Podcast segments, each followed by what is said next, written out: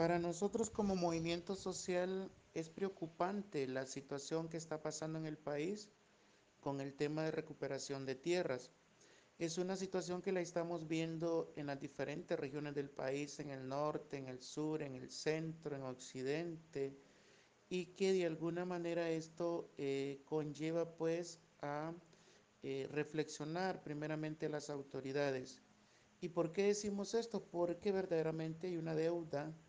histórica con los campesinos y campesinas sobre el acceso a la tierra.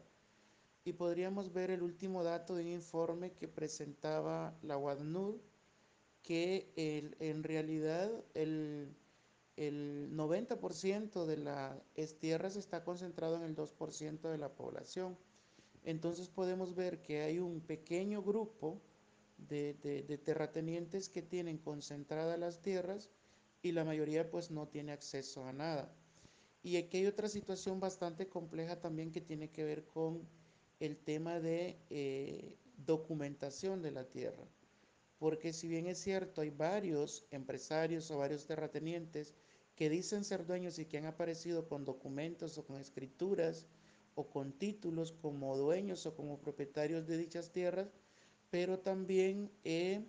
esto eh, ha sido posible obtener este tipo de documentos quizás por influencias políticas, quizás por tráfico de influencias, valga la repetición, o tal vez por abuso de poder que se dan.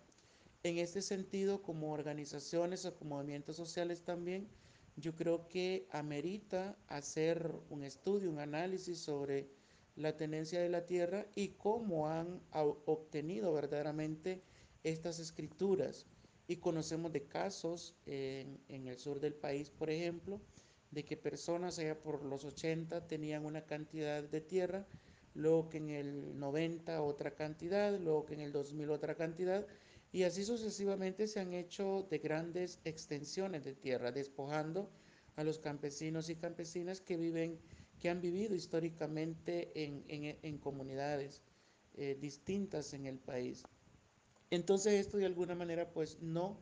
eh, ayuda a que eh, se pueda accesar verdaderamente la gente que necesita y que tiene de alguna manera necesidad para obtener un pequeño espacio o pedazo de tierra para poder trabajar o para poder construir eh, una pequeña casa. En ese sentido también hemos visto que todo el tema de criminalización por parte de los entes de justicia en el país justamente por esto de la recuperación de tierras.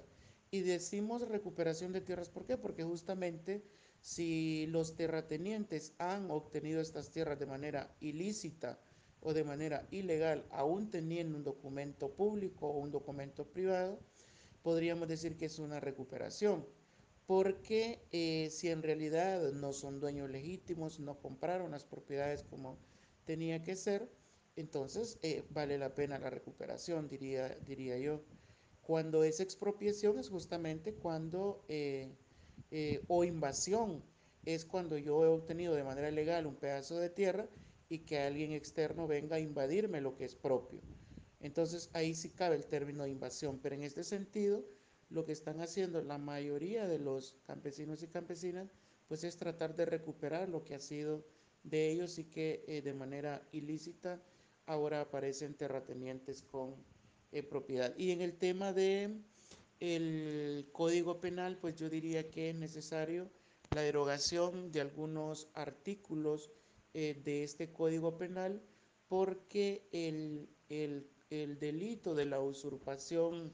es bastante complejo y que de alguna manera al aumentar las penas, esto conlleva pues que de inmediato eh, un campesino o campesina puede mandarse a prisión. Entonces consideramos nosotros que también el código no abona, al contrario, lo que hace es eh, de alguna manera eh, que se genere ese conflicto o que genere conflictividad en las diferentes regiones o diferentes comunidades en el país. Creo que también es necesario revisar el código penal y hacer algunas reformas para que de alguna manera también beneficie a los campesinos y campesinos que hacen uso de esta herramienta como lo es el tema de eh, tomas eh, de propiedades justamente demandando que eh, se cumpla o que no se violente el derecho, ya que el acceso a la tierra es un derecho humano y por lo tanto también el gobierno debe de tener o hacer un estudio para saber en realidad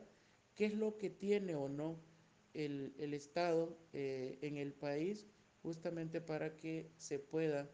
o las poblaciones que hacen demanda de este derecho puedan tener un pequeño espacio, ya sea para vivir o para poder producir, para sobrevivir en Honduras.